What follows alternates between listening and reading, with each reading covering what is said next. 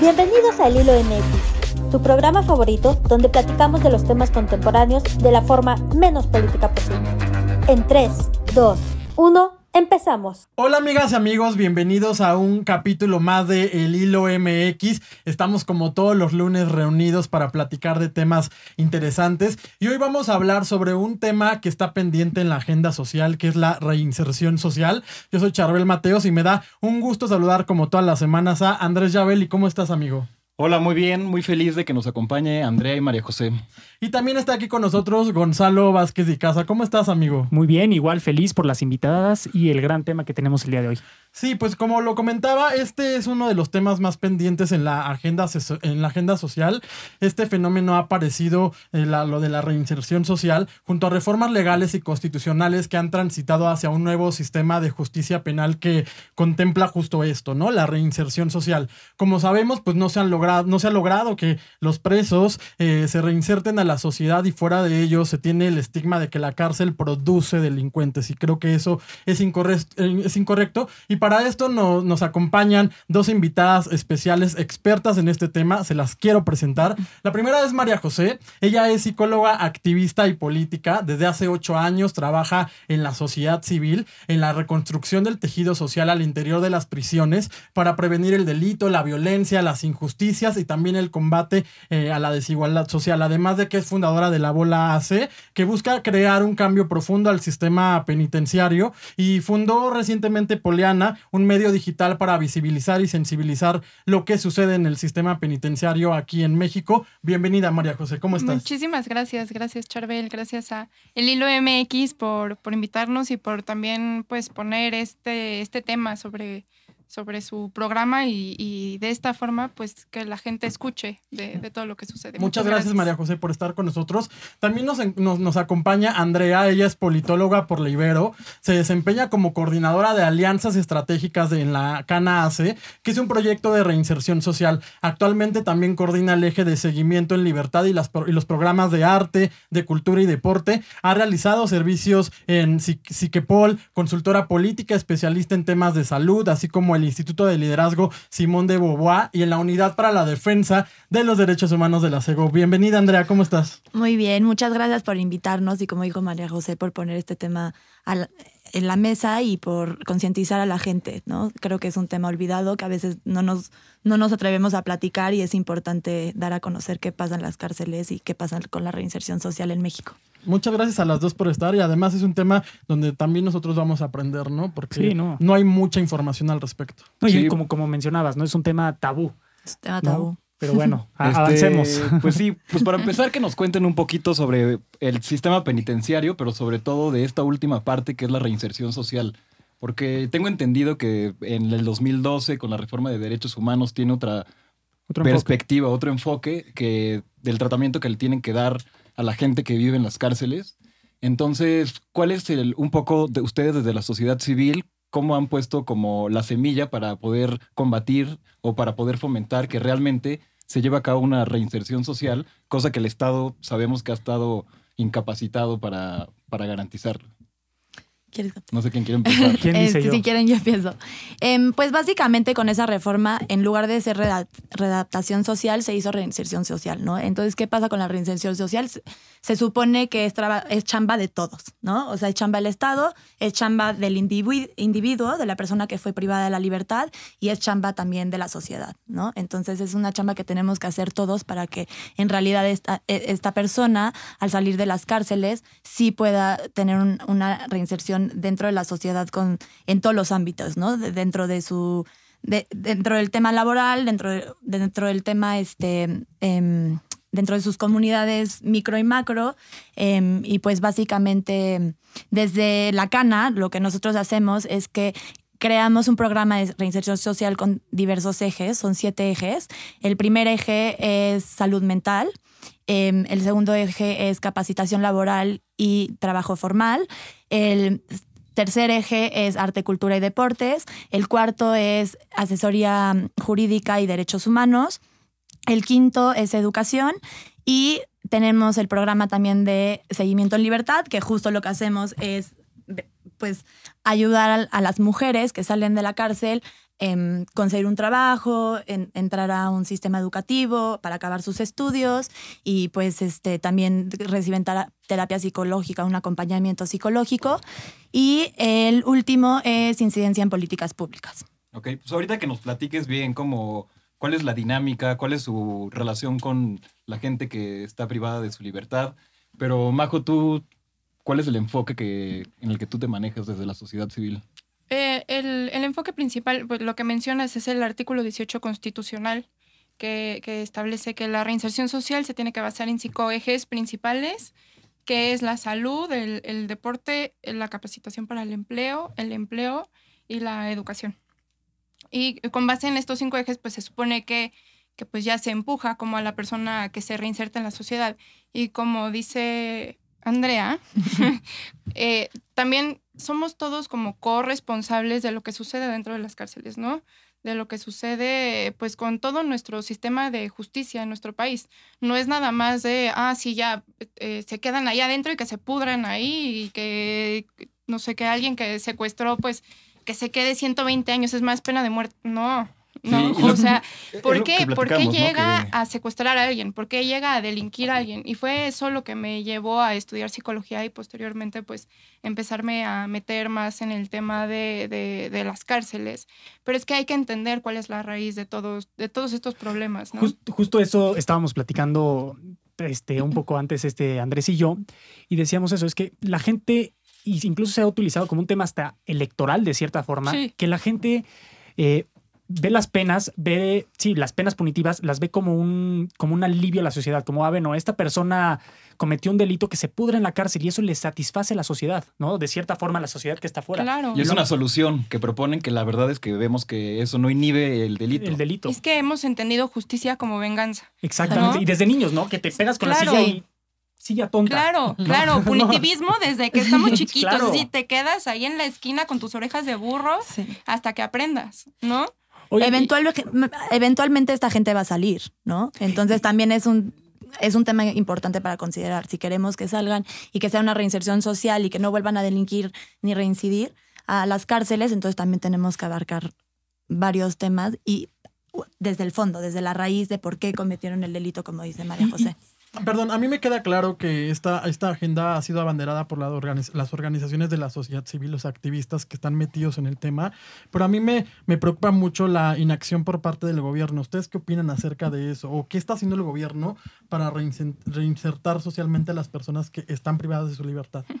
Híjole, es que es un tema tan amplio, pero creo yo, eh, por ejemplo, creo, no, no, no, no voy a, a enflorecer a Andrés Manuel, a nuestro presidente, pero sí creo que el que él hable del tema, el que él desde, desde su campaña haya hablado de la ley de amnistía, por ejemplo, pues cuántas personas nos salieron a decir, ¿cómo que se van a liberar a delincuentes, no? O sea, y, y empieza entonces ya de alguna forma a cambiar el chip de cómo tenemos que realmente ver las cosas, ¿no? O sea, dejar de criminalizar, por ejemplo, a las mujeres que, que, que abortan, ¿no?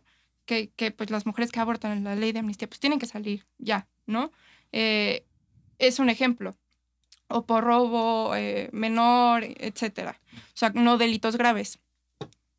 Pero, y, por ejemplo, con, ahora con lo del decreto del mes pasado, también creo que de alguna forma eso ya está en la Ley Nacional de Ejecución Penal.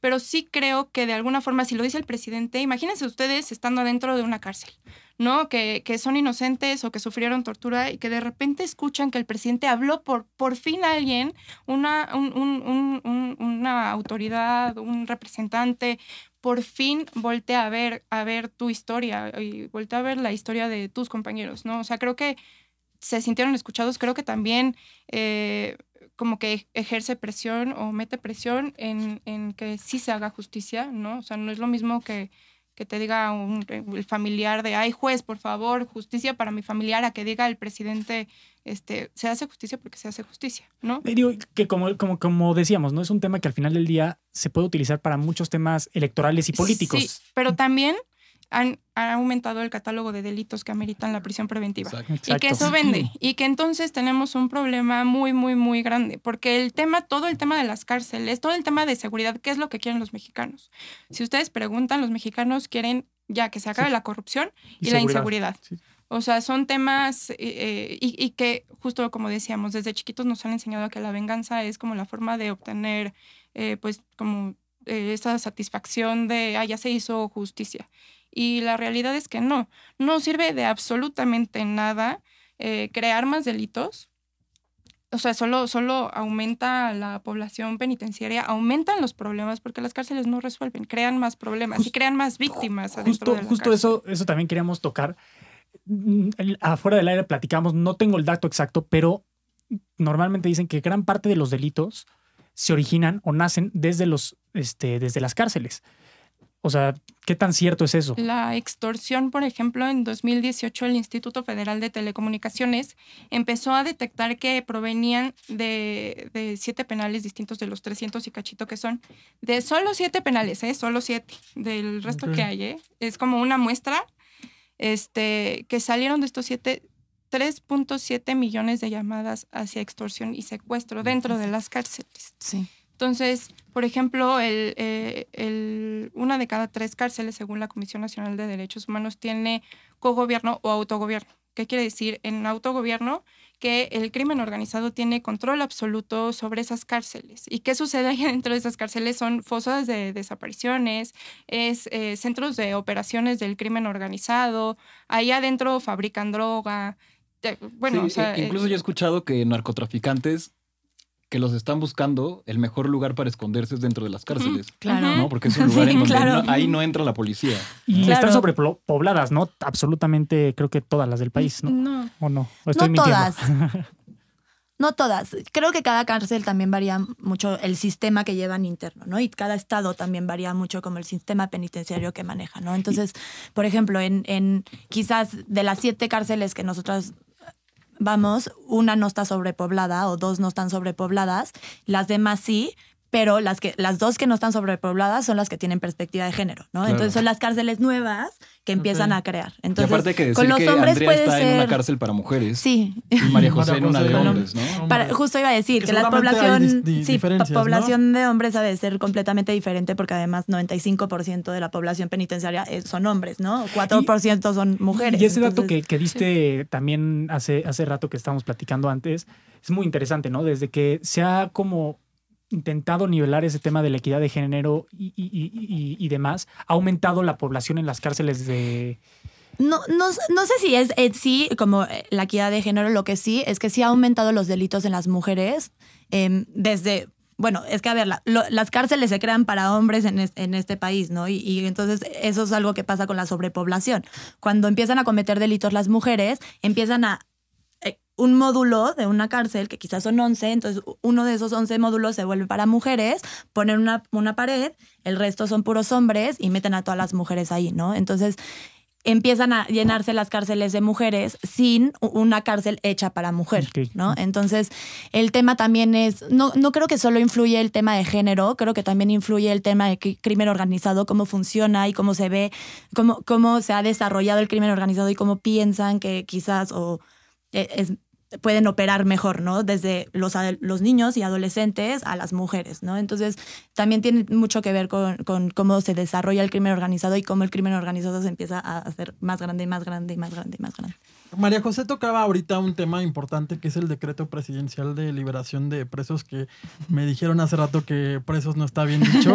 Este, y ahorita si nos pueden compartir con el público para que también nos podamos informar todos. Este, Andrea, ¿tú qué opinas acerca de ese decreto? Este, ¿Beneficia, no beneficia? Porque ha causado ahí como varias opiniones. Yo creo que beneficia, depende cómo se implementa, ¿no? Igual que la ley de amnistía. O sea, al final son, sí se consideran ciertos factores como la violencia estructural, como la situación de, de cada persona, ¿no? O sea, en lugar de hacer como pues puros folios de, de, de las carpetas de estas personas, pues sí se busca un poco más el, el por qué y, y de- de- desde dónde viene, cometen el delito, ¿no?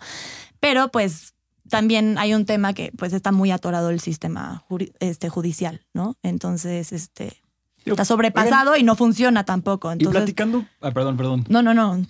Ah, no, este, un poco sobre el tema de reinserción. Estaba yo leyendo que aproximadamente de cada cuatro personas que salen, una vuelve a delinquir. Entonces, evidentemente hay una falla en el Estado que no ha podido garantizar, como decía al principio, Claro. que realmente se cumpla con ese objetivo. Y en ese sentido les quería preguntar cómo ustedes, cómo han, o sea, con la gente que trabajan, cómo han visto esa estadística. O sea, por ejemplo, sé que este, tú, Andrea, este, trabajan con gente para que hagan manualidades y las vendan. Entonces, sí han notado desde sus áreas que con la gente que trabajan realmente no vuelven a, a- no vuelven a, A reincidir. delinquir a delinquir, a reincidir. O sea, sí se integran a la sociedad de una mejor forma. Sí, mira, em, justo lo que he visto durante la coordinación de- del programa de seguimiento en libertad son estas tres áreas que mencioné que son como primordiales atacar, ¿no? O sea, cuando una mujer sale de la cárcel, normalmente regresa al ámbito que quizás la llevó a cometer un delito o sí, o, ser cómplice o, o estar en la cárcel, ¿no? Entonces, este, si, si no so- el, el tema con que salgan de la cárcel, uno es el estigma social. O sea, ya que salieron de la cárcel, hay un estigma social, ¿no? Simplemente Estuviste en la cárcel. antecedentes penales, encontrar Exacto. trabajo. Encontrar ¿Cómo? la carta de antecedentes penales, o sea, es una grosería, porque entonces, ¿cómo quieres que ellos comet- qué- cómo quieres que ellos puedan tener una vida digna con una remuneración suficiente para que ellos puedan, este, pues, cubrir las necesidades básicas, Sí. ¿no? Entonces, si tú no les das chamba, si no les das un acompañamiento psicológico, porque muchas cosas se rompen en la cárcel, muchas cosas. Ellos pierden, ella- ellas y ellos pierden identidad, este, se rompen las familias, este, la construcción de, de su realidad está completamente rota. Entonces, si, si salen así y no les das las herramientas para que ellos puedan seguir con su vida, pues ¿cómo quieres que, Que haya que- reinserción. que haya reinserción, ¿no? O yo, he- sea, yo he escuchado mucho esto que dices de que se rompen las familias, que las mujeres que están privadas de la libertad son abandonadas por las familias, mientras que los hombres sí, Sí. reciben Sí. muchísimas visitas de No, toda su familia y del... pero ¿no? por un No, sí. 150%. Te paras afuera de Santa Marta, Sí. Catitla, y ves "Uy, Nadie. uno que otro, ¿no? Y en el reclusorio norte o en cualquiera de ¿Y hombres. ¿Por qué será, eh? Y aparte, por el y el castigo de las tema es un El tema de género. ajá, Es que las mujeres somos mucho más castigadas que los hombres. exacto. Sí. Y Como cuidamos también. Las mujeres Y las cuidamos, cuidamos, más. ajá. Entonces, quienes van a visitar a Son los hombres mujeres. son las mujeres, ¿no? Porque es la mamá que está cuidando a su hijo, la hermana que está cuidando a su hermano, la esposa que está cuidando a su esposo. La verdad es que a las mujeres las meten en la cárcel. Y si no es que llegan con su pareja y es su causa, o sea, entran al- al- a la cárcel con ellas, entonces son abandonadas en el, en el minuto uno, ¿no? Y además, como dice María José, son completamente castigadas por la sociedad, por sus familias. O sea, tú tenías que estar cuidando a tus hijos. Tú porque saliste y, y cometiste un delito, sí, ¿no? sí, sí, sí, sí, sí. Oigan, ¿y qué se necesita, en su opinión, este, eh, hacer para que se mejore la vida en las cárceles? Porque siempre, o sea, yo, yo la verdad no he pisado nunca una cárcel, yo no sé cómo es la vida. Te o sea, invito. claro, cuando- invito a cuando- todo el mundo. A mí me Sí. marcó Oye, ¿y sí podemos muchísimo. ir? A mí me O marcó sea, mucho. Sí, a vénganse me un día. gustaría ir como para conocer las Cuando dinámicas. haga, y- cuando ahorita está todo un poco parado por la pandemia, pero cuando se reactive, cuenten, armamos una actividad padre en alguno Sí. de Y nuestros nos llevamos talleres. a, la a las cámaras del hilo. Y No sé si se pueda. Entonces, Sí. no creo que se pueda. Pero bueno, Podemos este, pedir. O sea, ¿cómo sí mejorar la vida? ¿Cómo mejorar la vida ya quedó, de ¿eh? las personas que Es viven en la cárcel? yo creo que una cárcel nunca se puede humanizar. O sea, la jaula, aunque siga siendo de, de- De oro de oro, sigue siendo jaula. Sigue O sea, siendo jaula. Y siempre ponen el ejemplo, ¿no? De, de esta cárcel que se me fue el nombre, pero que está en Noruega, ¿no? Que, Sí. que, que, que hasta yoga, tienen yoga y... No, hombre, sí, ves los cuartos y son... Sí, Es un sea, hotel. No, sí, sí, sí. Pero sigue siendo jaula, ¿no? Al final del día. Claro, el, el, el encierro es el encierro, ¿no? Encierro. O sea, yo sí aspiro, soy una persona sumamente idealista y, y utópica. Yo sí aspiro, creo que no me va a tocar verlo, pero a que vivamos en un mundo sin cárceles. ¿Qué significaría un mundo sin cárceles? Un, un mundo con más justicia social, con bienestar, ¿no? O sea, entendiendo que las cárceles, eh, ni siquiera se resuelven las cosas ahí. Entendiendo que en las cárceles eh, podemos ver todos, absolutamente todos los problemas que tenemos como Exacto. sociedad y que lo que se puede hacer, por ejemplo, es empezar a pensar en otro tipo de, de justicia, justicia alternativa. O sea, ¿por qué cárcel? ¿No? O sea, entiendo, hay personas, este, sí me ha tocado ver personas que digo, híjole, cuate, o sea, tú ahí afuera sí, sí eres un peligro. Pero es, o sea, una de mínima, cada... Es la población más Sí, mínima, pero claro. Y que quienes necesitan o deberían estar en la cárcel no están. No están. La cárcel está hecha para los pobres. Exacto. Sí, la eso es cárcel cierto, y, no y es- y pagar, abunda ¿no? gente sin sentencia y todos conocemos esas historias que son tristísimas. Pero bueno, ahí en esa, en, en- en- en esa utopía, ¿dónde pondrías, por ejemplo, que es como lo más conocido, violadores, secuestradores, narcotraficantes que vivimos en un país donde... Pero ¿por qué, ¿por qué llegan a ser narcotraficantes? Exacto. Sí, es, es un, ¿O por qué? la raíz. un Digo, problema de entender- peligrosidad social que los Creo que ahí entra- podríamos entrar como en un tema más filosófico y todo eso, pero sí el se- o sea, Mm, siempre, es- Sí, o sea, siempre en ¿cómo la sociedad va a haber personas que van a cometer, ¿Por qué siempre va a haber? porque es de la, es- viene desde la naturaleza El- humana. Los No, humanos cometemos errores No por es- natural. Es que los humanos cometemos errores por naturaleza. Entonces, por muy, mu- mucha, Mm. o sea, mucho avance en el tejido social, somos humanos y cometemos errores. Basándonos- basándonos Igual un en eso, 1% en un mundo Sí. utópico, pero siempre va a existir ese 1% ¿Cómo que donde lo puedes separar. Digo, mi pregunta va más como en el sentido de donde eh, eh, en, en un mundo donde sí el gran porcentaje sea que, que lo es, afortunadamente, pero todavía mayor, que la gente no cometiera delitos y demás, esos poquito, ese poco porcentaje de, de gente que, que sí infringe la ley o que sí comete actos atroces y demás, ¿dónde caberían si no existieran las cárceles? Mira, eh, les voy a... Digo, aquí lo, lo, lo, planteo desde un punto de, desde mi incultura, o sea, de mi poco Eh, conocimiento en el tema, evidentemente. Hay que, hay que pensar a la violencia como, como estructural. No, es como, no hay un tipo de violencia, no hay muchos tipos de, de- de- de violencias. El tema de las violaciones, a mí y a muchas mujeres se nos hace más un acto político que sexual. Yo trabajando con violadores, seriales y demás, en la cárcel no paran. O sea, en la cárcel se sigue eh, reproduciendo ese mismo acto, ¿no? Y una vez que salen vuelven a violar y es como un círculo. Y tiene que ver con un tema de masculinidades y es un, y es un acto político. Es un acto político de, a ver, ¿quién tiene poder aquí sobre un cuerpo más sumiso que el mío? ¿No? Es como tener poder y control sobre un cuerpo, sobre un objeto, porque las mujeres somos objetivizadas. Y, y entonces, ¿cómo, ¿cómo atiendes eso? ¿Con, con cárcel? Como dice No. Angela Davis, ve, ahí, ahí les va. Esta frase me, me fascina. Angela Davis es como de, de mis feministas abolicionistas favoritas. Y dice, ¿cuánto de, transforma, de- eh, ¿cuánto de transformador hay en mandar a alguien que ha cometido violencia contra una mujer a una institución que produce y reproduce la La violencia? ¿No? O sea, entendiendo que las cárceles generan más violencia y generan No más solución. delitos. O sea, no, no se termina ahí. Y, por ejemplo, si empezamos a prevenir, escuchando a todas estas personas que ya la regaron, empezando a entender de dónde vino, no justificando, sino entendiendo de dónde vino y así entonces podemos meter programas, eh, políticas públicas de prevención primaria y Salud secundaria. mental, eh, obligatoria desde la mental. primaria, que siempre lo tocamos, ¿no? ese Claro. tema, pero No, es que sí, Es necesario, No, claro. muy necesario.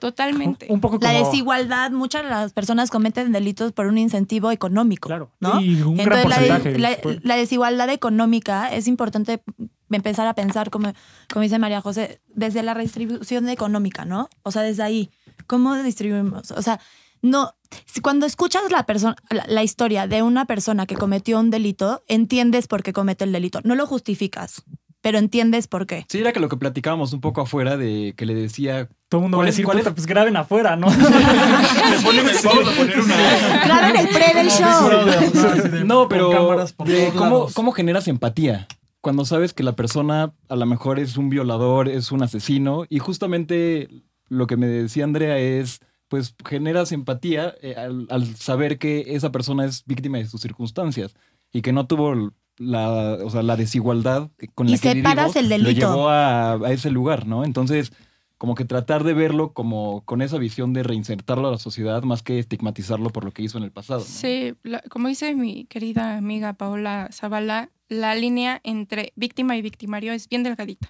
Sí. ¿no? Y, y como, como les decía, o sea, eh, no sé, un Felipe Calderón, ¿en dónde está? ¿No? Está tuiteando desde su sillón, ¿no? O Bueno, eh, perdón que saqué Sí. como un tema No, sí, político, pero... sí. pero- Lo, lo tallamos, no te preocupes. sí, por favor. Pero es que de ese TikTok. tipo de personas sí. Sí. se me hace, o sea, ni siquiera, eh, de verdad he platicado con, con, con personas de, de todos, todos, todos los delitos y, y platican de sus historias y desde niños no, no, no los volteamos a ver, ¿no? Y, y pues no es victimizarlos porque también creo que tenemos que partir todos de la corresponsabilidad que tenemos, ellos y ellas también. Totalmente. Pero pues nosotros también, o sea, como, como sociedad, como eh, desde el ámbito público y privado y de sociedad civil, creo que todos tenemos que ver y decir, a ver, está, está viendo este problema, está, no sé, aumentando la, la violencia eh, in- in- intrafamiliar. ¿Por qué?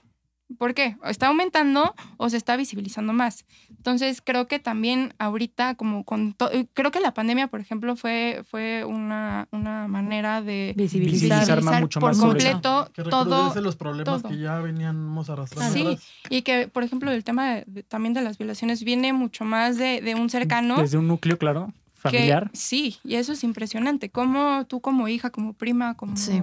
Eh, no sé, vas a, a denunciar a, a tu familiar, ¿no? Y luego que te echan la culpa a ti, te, Te revictimizan, y... cuenta la historia mil Es- veces, cuéntala enfrente Sí. de él. Sí, sí, sí, sí, sí, sí, sí, Oye, sí. Punto, ya como para cerrar el tema de la utopía. Tu utopía me A mí me encanta tu utopía. Yo, Sí, luego sí, platicamos sí. ahora de todo. Tienes que tener un poquito de obvio. utopía para trabajar ahí, No, en el claro, sentido de que, definitivamente. aunque sepas sepan que es mejor nuestra meta. La utopía solucionar. es nuestra meta. Sí, lo que Sí, sea ¿no? cada día, no, para Ese es pero- el objetivo. Para caminar nada más. O sea, ¿Quién sabe sí, si la digo, así. Eh, Pero Obviamente dejarás tu legado. Sí. me encantaría verlo igual. Tampoco creo que lo voy a ver. Está y bien. estoy joven. Este, pero en, en el México actual, en el México actual, Y sano, ¿no? Sano Sano, y pero- deportista. Deportista. no, pero en el México actual, ¿qué solución en un futuro relativamente inmediato, porque quitando la política y todo eso, propondrían en- para el sistema penitenciario? Y a qué va mi pregunta, va como un poco más hacia el enfoque privatización de las cárceles. Este, justo, justo es eso. Porque todo el mundo, to- no, todo el mundo agarra y dice, no, es que sabes que hay que privatizar las cárceles porque tal. No. O, sabes, hay como mucha, Sí. mucho debate sobre el tema. En un México actual, ¿qué propondrían? Para, para evitar ese, ese, ese ambiente y ese ambiente de violencia que existe en las cárceles, que realmente es un núcleo de violencia Yo psicológica, este, física. disminuir las sentencias. O sea, Sí. de, de verdad de nada te sirve tener a un compadre con una sentencia de dos mil años. O no. O, o tampoco sirve mucho, pues, el, ah, sí, 50 años adentro, 70 años adentro. O sea, ¿qué, qué te garantiza? ¿No? O sea, verdaderamente. Al ¿qué contrario, dices, como sabes que yo voy a estar aquí, Y ya no tengo nada que no te- perder. ajá, exacto. Nada. ¿no? Exacto. Y entonces al rato son, son líderes, no digo que todos, pero al rato sí, sí es gente que, pues yo no tengo nada que perder. Por ejemplo, les voy a platicar. eh, un, un compadre que está eh, adentro de una cárcel, le estábamos dando un taller y les damos nosotras de salud mental, capacitación para el empleo y proyectos productivos. Y estábamos, eh, pues él le echaba muchísimas ganas y se, como que al principio todos los hombres tienen su cara de malotes y yo soy el más macho y el más malo y nadie se mete conmigo y ya pues no, no me la compro. Yo, o sea, son máscaras, ¿no? Para sobrevivir ahí. Y, y entonces este compadre pues era de esos así con su cara de a mí no me mueven pero ni tantito. Y eh, comenzaron a pasar los meses y pues empezó a trabajar como mucho más, empezó como a comprometer con él, lloró varias veces, o sea, como que rompió muchas barreras con él. Y un día empecé a ver que empezó, comenzó a llegar tarde al taller y le dije, oye, ¿por qué fregados estás llegando tarde? No, pues es que trabajo. Pues en esta cárcel, paréntesis, de la cana, ¿no? 700, de 700 No le que, que son, solo en la 20 cárcel. tiene, tienen un empleo formal. El resto de esos 700 no tenían.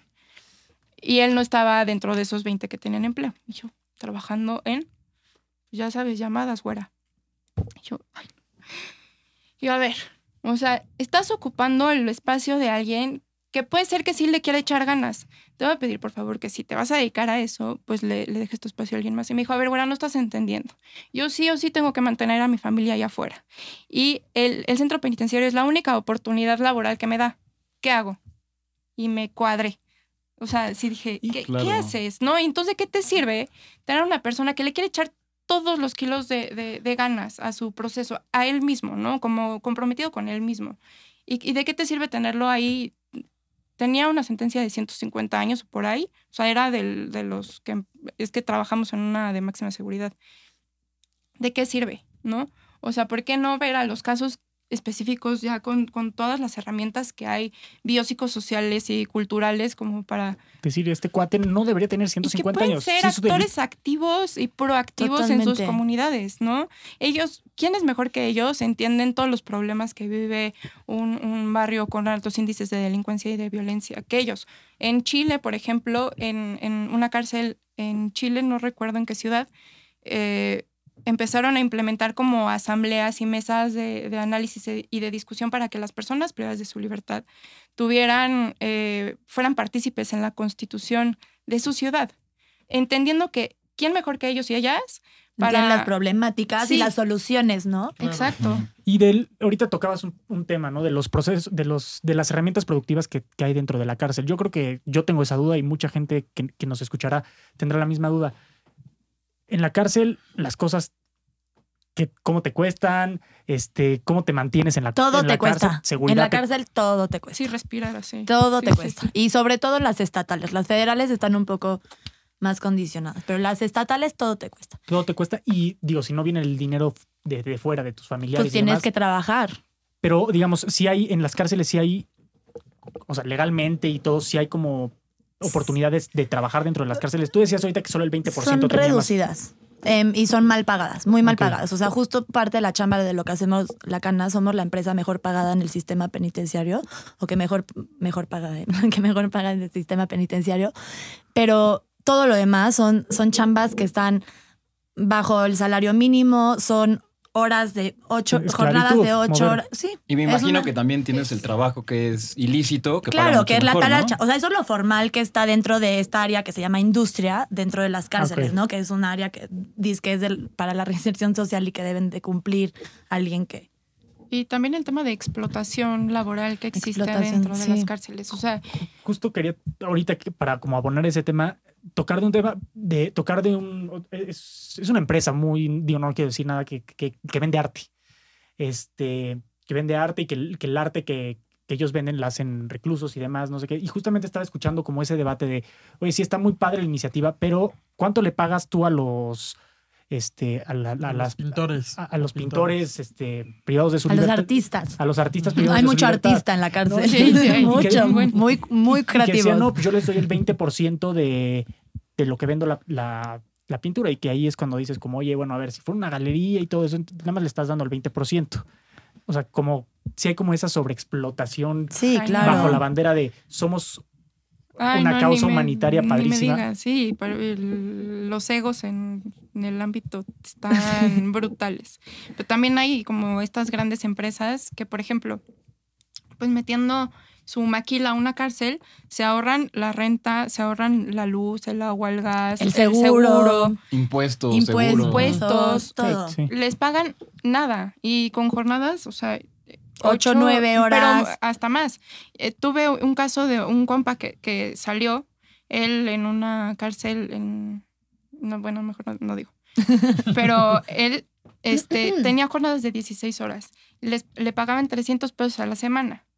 Y, y era con lo que mantenía a su familia, apoyaba a su familia. ¿No hay alguna ley mujeres- que se pueda regular? Es, O- Pues se supone que está regulado, pero, Pero- del dicho al hecho es... Bueno, sí. Sí, según la, la cárcel en cada Como cuarto mucha- debe haber muchas Como todo en en el sistema No, penitenciario. muchas cosas hecho. más en México. Pero, a ver, la- por ejemplo, en, en muchas cárceles que trabajamos, em, hacen costales llenos de pinzas y les pagan por costal 31 pesos. Y se tardan un día en, en llenar un costal. O sea, ¿para Sí. qué te va a alcanzar? ¿Y cómo también vas a tú poder solventar los gastos de tu familia que estás afuera? 80% de las mujeres en la cárcel son madres, ¿no? Sí, sí. Entonces, pues uno es el, es el, es el tema de- de- del, del trabajo, pero aunque existan, eh, o sea, aunque existan estas herramientas de reinserción social dentro del sistema penitenciario, ya sea psicología, criminología, este, lo que sea, son muy débiles y hay mu- eh, eh, les rebasa la población, pero por mucho. Aunque la gente quiera hacer la chamba, o sea, por ejemplo, en, un, en una de las cárceles son que, que trabajamos hay 6 mil hombres y 342 mujeres, ¿ok? Hay 90 custodios por turno, 9 psicólogas para todo el reclusorio y tres empresas que trabajan ahí adentro.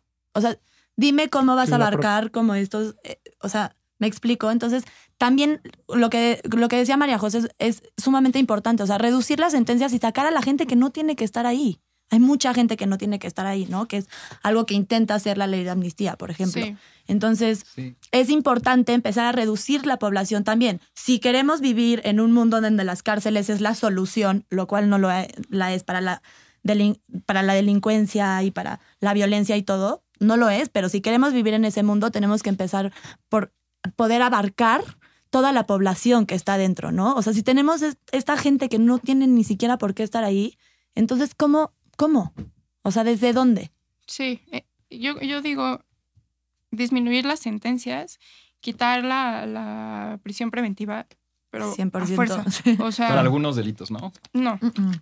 yo digo que Híjole, todo. es que también luego Es es, que es el complicado verlo. 40%, es que entras a una cárcel y de verdad, No, no, yo sé. o sea, quienes están ahí son los pobres, no meten a un Sí. Felipe Calderón a prisión preventiva. Lo O volvemos sea, a etiquetar. Sí, o, o, bueno, por O sí, sí ejemplo, tiene- está, está Javier Duarte, lo sentenciaron así, pero con nueve años.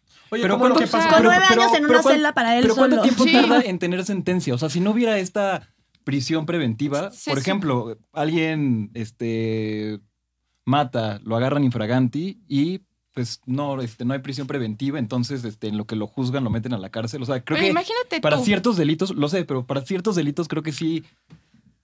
O sea, creo que sí hay que reducir las conductas que están previstas para que estés en, en prisión preventiva, pero siento que para algunos como secuestro, para... No, o sea, a lo mejor corrupción no. Si el sistema mejor, pero, judicial pero creo que sí.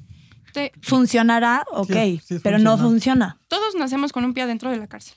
O sea, como ahorita puedes salir y te pueden decir, no, te cachamos y, y, eh, acabas de salir de robar una casa que está acá. No, de verdad no era yo. No, sí, te meten adentro y a ver quién te escucha, ¿no? Y, y nosotros aquí sentados, pues somos personas privilegiadas, ¿no?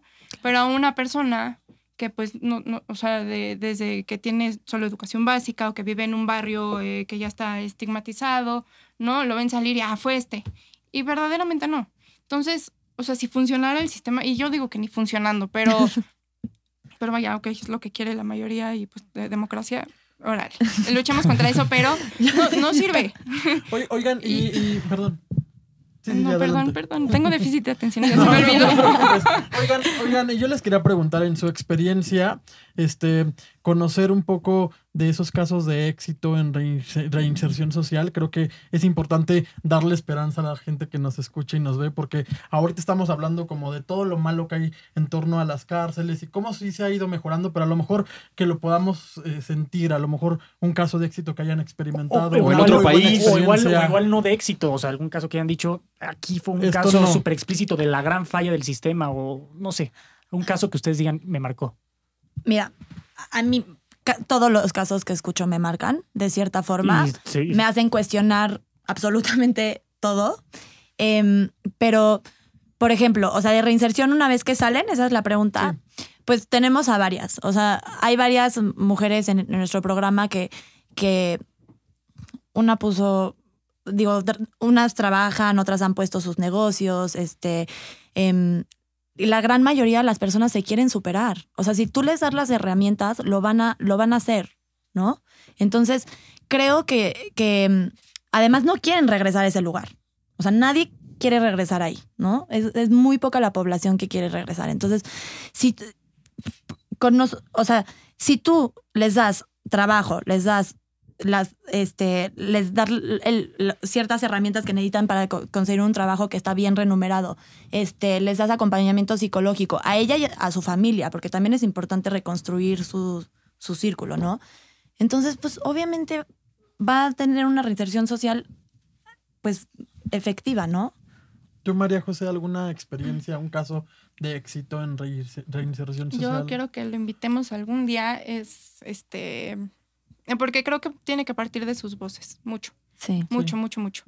Eh, pero es un compa que se llama Daryl, ya me lo he llevado que a la Cámara de Diputados, senadores, con 20 mil personas. O sea, de verdad hace llorar, sí, pero hace llorar a quien se le ponga enfrente. O sea, y yo, bueno, cada vez que, que lo veo, yo lloro también. O sea, cien mil veces. Él eh, lo conocí hace tres años. Él estaba en una cárcel de máxima seguridad acá en la Ciudad de México eh, por el reclusorio norte. Él estuvo en cuatro cárceles. Él desde los ocho años se salió de su casa porque vivía violencia en, en su familia y dice, no, ya que se vayan a la fregada, se sale de su casa y él encuentra una pandilla. Y en esa pandilla justo encuentra como ese sentido de pertenencia que no sentía en su casa. Y yo creo que mucho va por ahí, por un sentido de pertenecer Claro. a algún lugar. Eh, los encuentra y él como estaba chiquito, lo, lo metían como a robar a casas, a coches, pues, no lo cachaban, estuvo en varias eh, comunidades de tratamiento para adolescentes, que es como lo que se le conocía antes como correccionales, y luego estuvo en La Grande, que lo agarran por robo de, de un coche.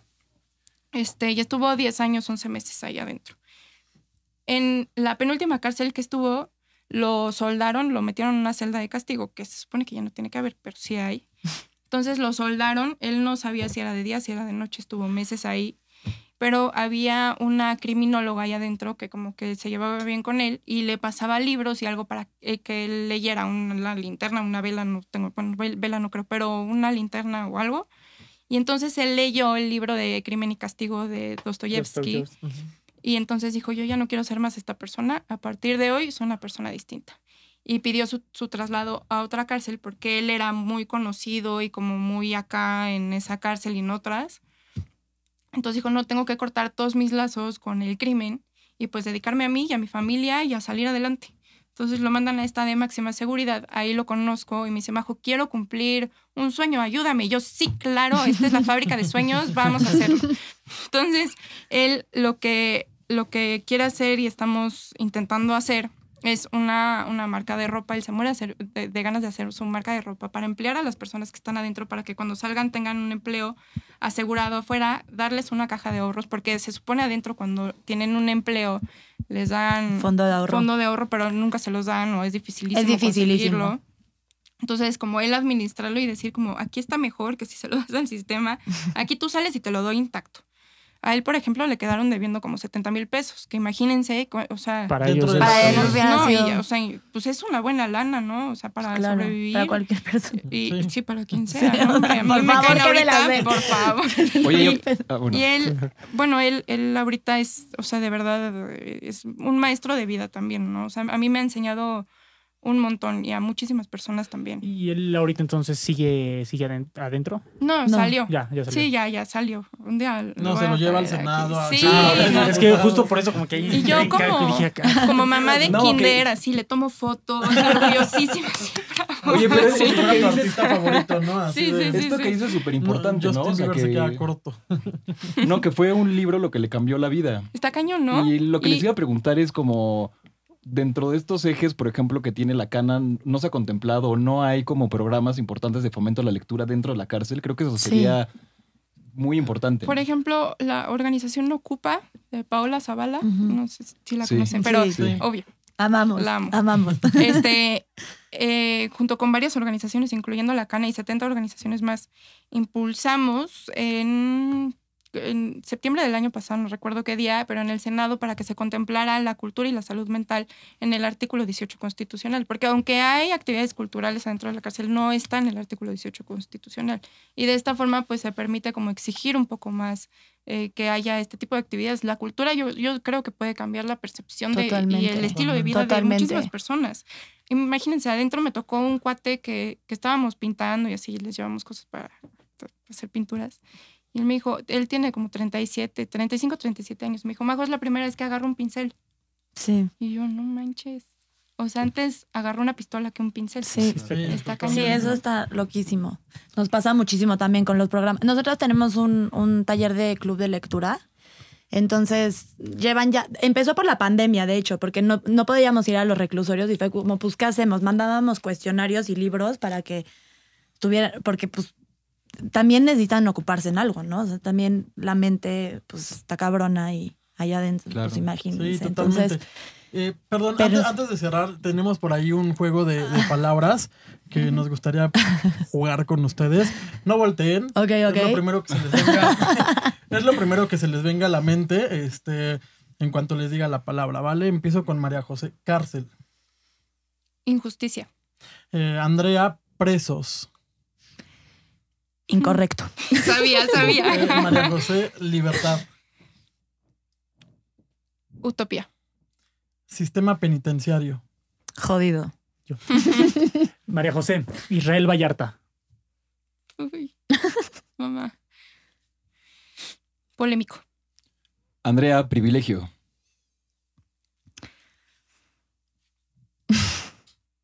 privilegio injusto.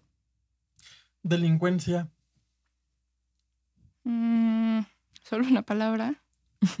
Eh, O dos o tres. malentendida. Y por último, amnistía. Vamos por más. Ella de hecho.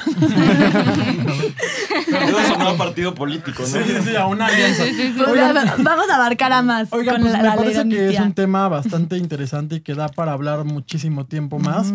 Eh, agradecemos mucho que nos hayan acompañado, que nos hayan abierto un poco la mente y la percepción de lo que teníamos acerca de las cárceles y de todo este rollo que viven las personas que se encuentran allá adentro. Déjenos sus redes sociales para que las sigan eh, en Twitter, en Instagram y para poder seguir abriendo conversación acerca de esto. Y quedó pendiente la, la visita. La ida a la cárcel, Ah, yo sí, iba a ida a la decir eso. cárcel. Id a la cárcel y hay que hablar de las votaciones que va a haber en el 24. 90 Y, mil y que ya personas hubo, ¿no? van a Hubo votar. un ejercicio como... ejercicio. Hubo un 800 piloto. personas Hubo un piloto. votaron. Hubo un piloto. Hay que hablar de eso, porque, o sea, no solo son las personas que están allá adentro, también sus familias. Sí, Creo que los totalmente. políticos se van a tener que empezar a fijar más en lo que sucede dentro de Sí. las cárceles.